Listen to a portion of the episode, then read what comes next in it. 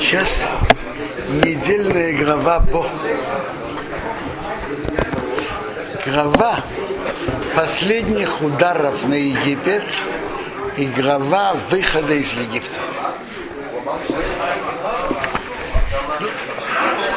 В начале нашей главы Бог нам говорит, для какой цели Он послал эти удары. Он говорит, что я укрепил сердце фараона для того, чтобы делать все эти чудеса внутри тебя. То есть основная цель удара была не ради, не только ради выхода.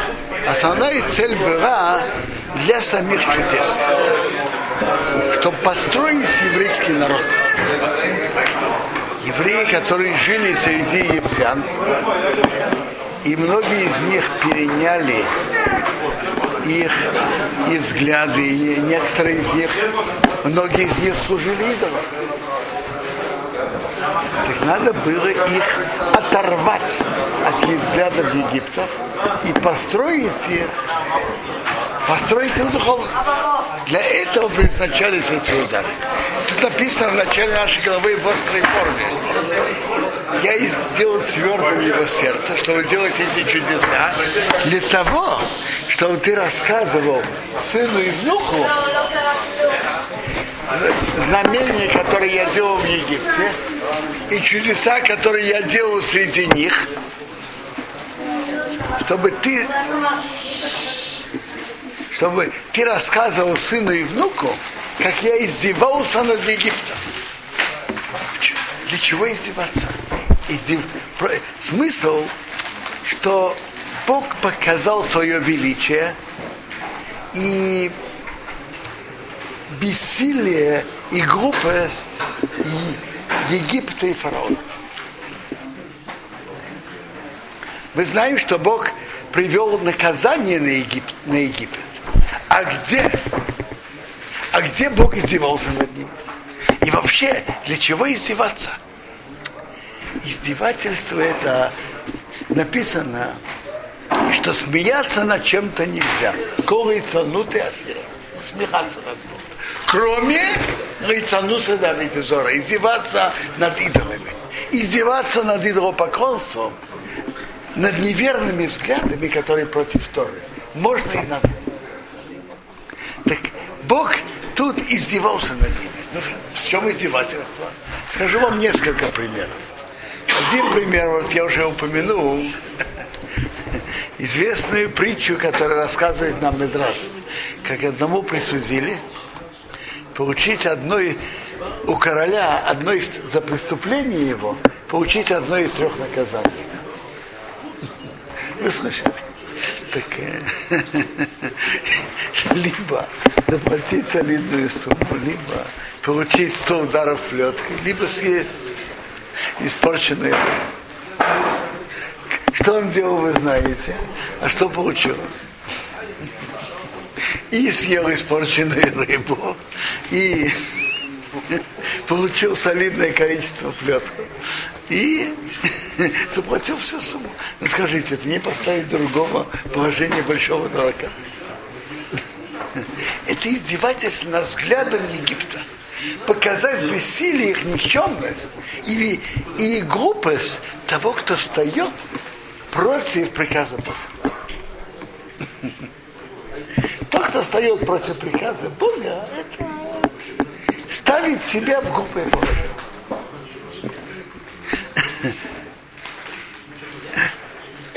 Потому что у Бога открыты все возможности. И кто состает против Него, от этого только проигрывает. Это издевательство. Знаете, что было еще издевательство? Когда пришла саранча, как раз уже в нашей голове, так она все обчистила. Я не знаю, вы слышали об этом, как выглядит нашествие саранчи? Написано в Торе. Не осталось никакой зелени. Выставляете себе всю территорию, и это всего Египта. Ни капли зелени. Вот я вчера ехал на север, сколько там зелени, какие леса и так далее. Трава представьте себе на секунду повсюду. Не, не дай Бог, конечно, не на Израиль. Но я говорю, как себе представить. Представляете себе, какая-то смерть. Ничего нет. Так э, египтяне подумали, знаете, что мы теряем. Но все-таки что-нибудь выиграем от этого. Возьмем, по, соберем ее. Там же было ее неописуемое количество. Собрали ее в бочке. Можно себе представить, что они допоздна сидели и собирали, и искали посуды, искали бочки, собирали, солили, столько соли положить, столько соли. Трудились допоздна. А потом, когда фараон приш, пришел к Моше и упросил, чтобы убрать. Написано, не осталось ни одной саранчи. Все, которые были в бочках, все улетели. Ну скажите, это не, это не издевательство. Столько трудились, столько работали. Все на смарку. Или, например, последний раз так фараон говорил с Моше, э, и, как говорят, интеллигентно. Последний раз, что сказал фараон Моше. Не смей показываться мне на аудиенцию. В день, что ты покажешь мне на аудиенцию, и, и, ты, ты умрешь. Это был последний, последняя встреча. Моше говорит, хорошо, правильно. На этот раз правильно. Представьте себе, что было потом, когда все первенцы погибли, и фараон встал ночью, будил своих рабов, и вместе пошли. Где живет Моше, где живет Аарон? Можно себе представить, что там мальчики сговорили, один может показал направо, другой налево, а фараон думает туда идти, туда. Пока он дошел, и он э, упрашивает, и встаньте, выходите. Вы можете себе представить, какое это унижение для него. И то, что он так, так сказал Моше, не смей видеть моего лица. Где видишь моего лица, умрешь. Сделай его унижение еще больше и больше. Представляете себе, какое это было унижение? Он сам прог... с позором прогал Моше, а тут он идет и него упрашивается это Бог издевался над ними. Они хотели себя показать могучими, сильными. А, а, а получилось, видно было всем, что они бессильные, группы, которые... Каждый. Тут было показать величие Бога. И бессилие любого человека, даже самого могучего. Рассказывает Равин из Поневежа, э, э, Йосеф Канман, как-то пришел к Албецхайму за советом. В его месте нерелигиозные круги хотели сделать нерелигиозную школу школу не потом. А он, как раввин, мог что-то выступить против. Но с другой стороны, выступить резко против, что будет, как будет против него война. Что ему делать? Он спросил у Хофецхайма. А там те, которые стоят за эту не школу, не по Торе, как говорится, э, люди, занимающиеся серьезное место в городе, от которых в городе много зависит. Видели такую ситуацию, что от людей, которые не по Торе, на практике много зависит. Видели такую ситуацию?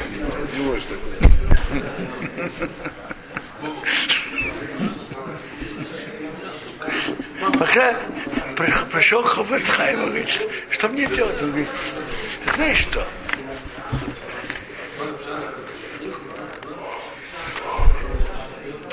Как раз это было короткое время после Первой мировой войны и после гражданской войны.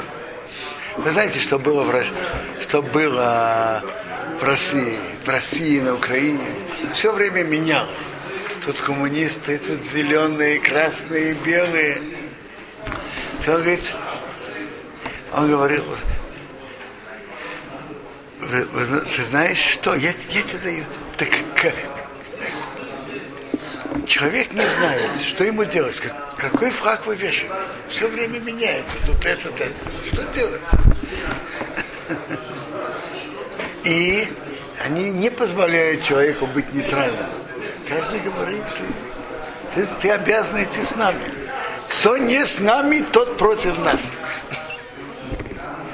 Так что делать в такой ситуации? Он ему сказал, знаешь, надо идти, надо идти сильным. Сильным? Да. Так он говорит, Хофесхайм, ты имеешь в виду, что я уступил, как говорят, сильным городом? Я говорит, я не это имел в виду. Я имел в виду, надо идти с тем, который сильный, и который в конце концов победит. С одной стороны, сильный этого города, с другой стороны, есть Бог, который сильнее их всех. Так надо идти с тем наиболее сильным. Надо идти сильным.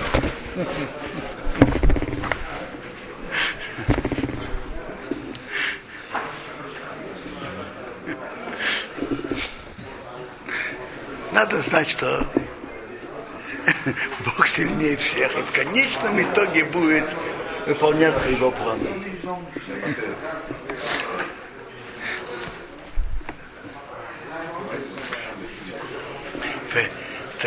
В нашей неделе рассказывается, что Бог велел евреям принести пасхальную жертву. В чем было содержание? Так надо понять. Евреи были в Египте когда были чудеса, они уже чем-то оторвались от взглядов Египта, от их идолов. Задумались и оторвались от их идолов. Но все-таки настоящих заслуг у них не было. Большинство были не обрезаны. Только колено Леви делало всем обрезание. У евреев не было заслуг. И пророк Ехиску сравнивает еврейский народ с девочкой, которую бросили на поле, и она раздетая. И как, что значит раздетая без одежды? Что это значит относительно еврейского народа? Относительно еврейского народа значит, что такое одежда? Это надевает что-то. Есть чем закрыть себя, у него есть заслуги. У, евре... у еврейского народа не было защиты, не было заслуги. И что Бог сделал? Он подбросил им, подослал им две заповеди. Принести пасхальную жертву и делать обрезание. Известная история, что были люди, которых, которые нуждались, так добрые люди что сделали? Не дали им подачу, сдаку а попросили его что-то сделать, которое ему не очень было нужно, чтобы, было, чтобы они получили деньги за работу. Это совсем другое. То же самое Бог им подбросил две заповеди, которые связаны с опасностью для жизни. Одна пасхальная жертва, а другое делать обрезание. Обрезание это непросто. И тем более делать не младенцу 8 дней, а все. Все, которые были не обрезаны, делать. Это, это вы тоже знаете, что я не знаю, они, конечно, пользовались какими-то травами, какими-то составами, но все-таки местного наркоза или того или другого у них не было. И это, и, у них были какие-то свои средства. Но это было... Все в один день пошли делать обрезание. Как? Он сказал принести пасхальную жертву. Моше пошел и стал, стал делать пасхальную жертву. Запах разнесся. И всем захотелось тоже. Они говорят, Моше, мы хотим. Говорят, да, ну не от моего, потому что он уже зарезан, а другого. Но пасхальная жертва может есть только тот, кто обрезан. Сейчас тоже с Божьей помощью будет скоро построен храм. Так пасхальные жертвы может есть только тот, который обрезан. Так они все сделали обрезание. Обрезание это связано с опасностью для жизни. можно сделать нормально и хорошо, но это все-таки это, это операция. Особенно, особенно в зрелом возрасте. И пасхальная жертва тоже была связана с риском для жизни. Почему? Потому что и баран, и, и козел, и овцы, и козы были святыми животными у египтян. Вы помните, в главе Микец написано, что египтяне с евреями вместе не ели. И, и Таргум Умкрас объясняет, потому что те животные, которыми египтяне поклоняются, евреи их едят. То есть овцам и козам. Так это было у них идол. Как, как в Индии святая корова, вы слышали об этом? Так в Египте была святая овца и святая коза. А теперь надо было их зарезать. Это было очень непросто. Это было связано с большим риском для жизни. Э, откуда мы знаем, что это было связано с риском для жизни? В прошлой главе приводится несколько ударов, при которых фараон прибегал к Моше и просил пощады. Одна из них это лягушки, одна нашествие зверей, град. В нашей главе тоже так было. Так во время нашествия зверей он прибежал к Моше, чтобы уж убери меня вот эту беду. Так фараон, фараон говорит Моше, вы просите приносить жертвы, выйти на три дня. Идите, приносите жертвы тут внутри страны. Приносите жертвы внутри страны. Говорит ему Моше, неверно так делать мы идолы Египта будем резать нашему Богу, мы будем резать их идолы перед нашими, э, перед их глазами, и они нас не забросают камнями. Так Моше говорит фараон. И фараону не было что сказать в ответ. Моше говорит ему, мы что, мы будем резать их идолы, будем резать нашему Богу, и будем резать их идолы перед их глазами, и они нас не забросают камнями, мы должны пойти, выйти. Фараону не было что ответить, и фараон согласился, что приносить жертву в Египте невозможно. Египтяне, обозленные тем, что их жертвы, их идолы режут, забросают камнями. Как-то встречался с одним иерусалимским евреем, и он сказал оригинальное интересное замечание. Скажите, с кем говорил фараон? С Моше. Э, с, с кем говорил, э, прошу прощения, с кем говорил Моше? С фараоном.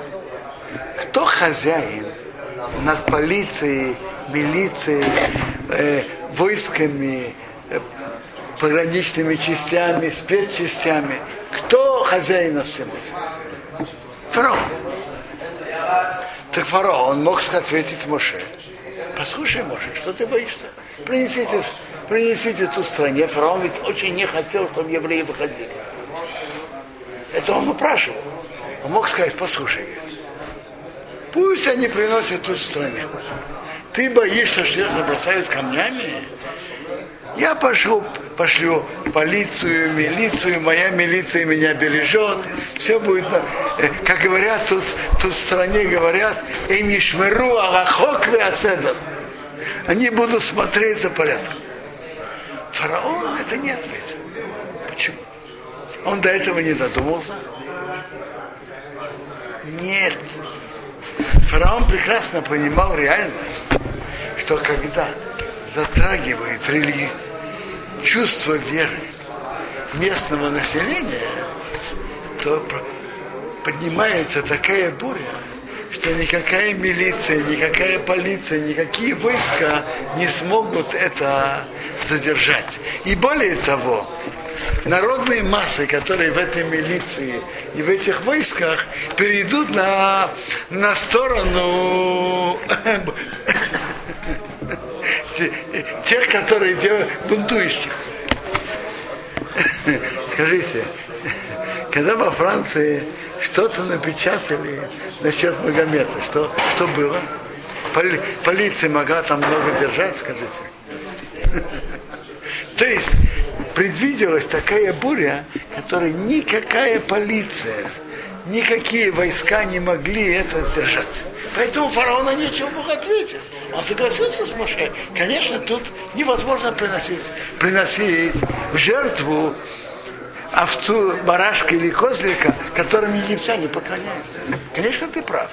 Такое невозможно сделать. А что Бог приказал? А что Бог сказал Моше сказать евреям? Идите и приносите в Египте эти, эти животные. Приносите их. И что особенно интересно, во-первых, тут надо было при... покупка, надо было купить именно в один день, 10-го Ниссана. Представляете себе, какой шум и какое впечатление производит, что все занимаются одной покупкой в один день. Представляете себе?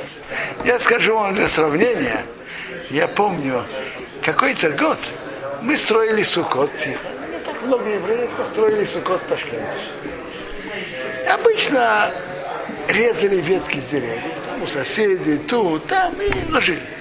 Один раз мне папа сказал, знаешь что, пойди на зеленый рынок, там продавались э, связки. Пойди на зеленый рынок купи. Ну, я пошел, купил. Я там на рынке продавец спрашивает, скажи мне, что у вас у евреев тут что-то происходит? Один покупает, второй. Что у вас происходит? Я ему ничего не ответил, естественно. Но я, я, я предполагаю, что не так уж много евреев делали сукот. Делали. Но сколько? И подавляющее большинство из них просто резали ветки. Никто не шел на зеленый рынок, только несколько. Но то, что сразу пришли несколько евреев зеленый рынок, это произвело впечатление. А представьте себе, по всему Египту все делают покупку в один день. Представляете себе, какой шум об этом? Пойдемте дальше. Это в один день надо было покупать. Это раз. А дальше как надо было